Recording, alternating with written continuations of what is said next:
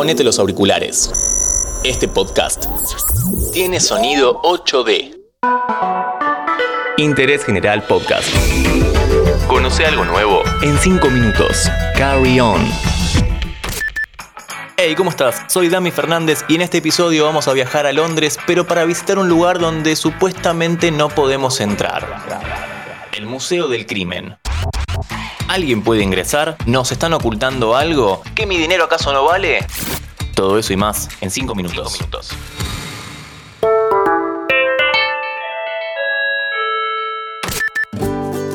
Este podcast te lo presenta Coca-Cola Argentina.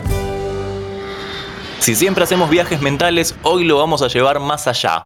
Porque tenemos que intentar meterte en lugares que no podrías ver normalmente esos espacios de Reino Unido que están protegidos para el común de la gente. Lógicamente hay muchísimos sitios de este estilo, de hecho aprovechamos para comenzar en este momento una nueva serie con lugares ocultos y medios secretos, así que ya que veníamos hablando de museos en episodios anteriores, empecemos por el Museo del Crimen en Londres.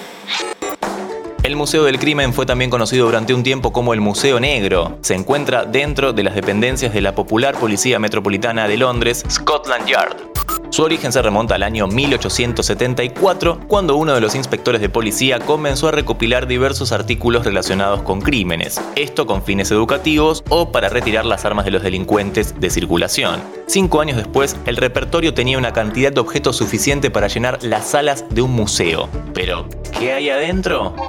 Cerra los ojos y entremos encontramos diversas armas utilizadas en crímenes, sogas con las que sentenciaron a la horca a muchos criminales a lo largo de la historia, pero por supuesto, al no ser un museo abierto, los objetos no tienen demasiada descripción. Hoy por hoy tiene más de 20.000 artículos registrados, inclusive una sección medio nerd, digamos, que está formada por una notable colección de armas secretas ocultas en paraguas, lapiceras, zapatos, como todo muy al estilo James Bond todo dispuesto en vitrinas muy bonitas. Esa área evidentemente es la más nueva.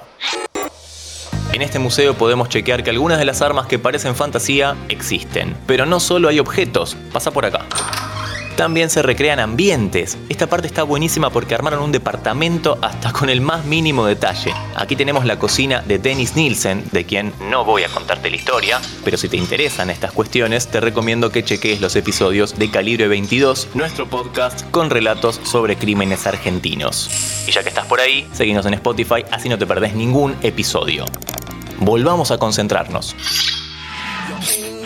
Sin duda una de las joyas de este lugar es el material que tiene que ver con Jack el Destripador, uno de los más grandes misterios de este país y del mundo. Acá encontramos la famosa carta From Hell, escrita por el mismísimo Jack, y además recientemente se sumó a la colección una carta donada por la familia de un inspector que se ocupó del caso en ese momento. Esta carta sostiene que la identidad del asesino fue descubierta y señala a un polaco de nombre Aaron Kosminski como responsable de los crímenes.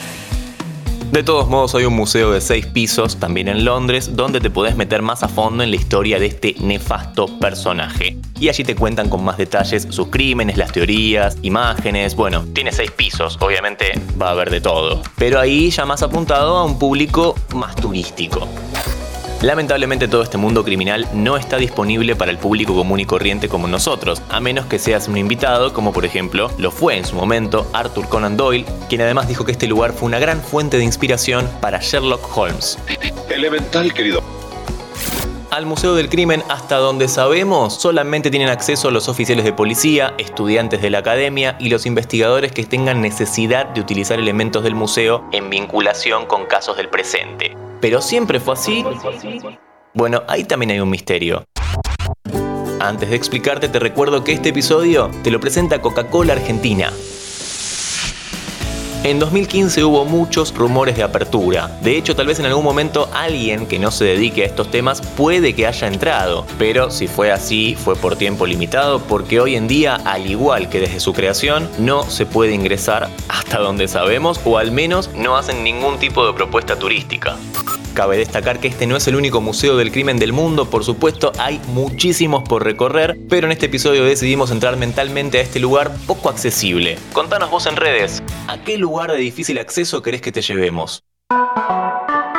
Seguí a Interés General en Spotify y escucha nuestros podcasts nuevos todos los días.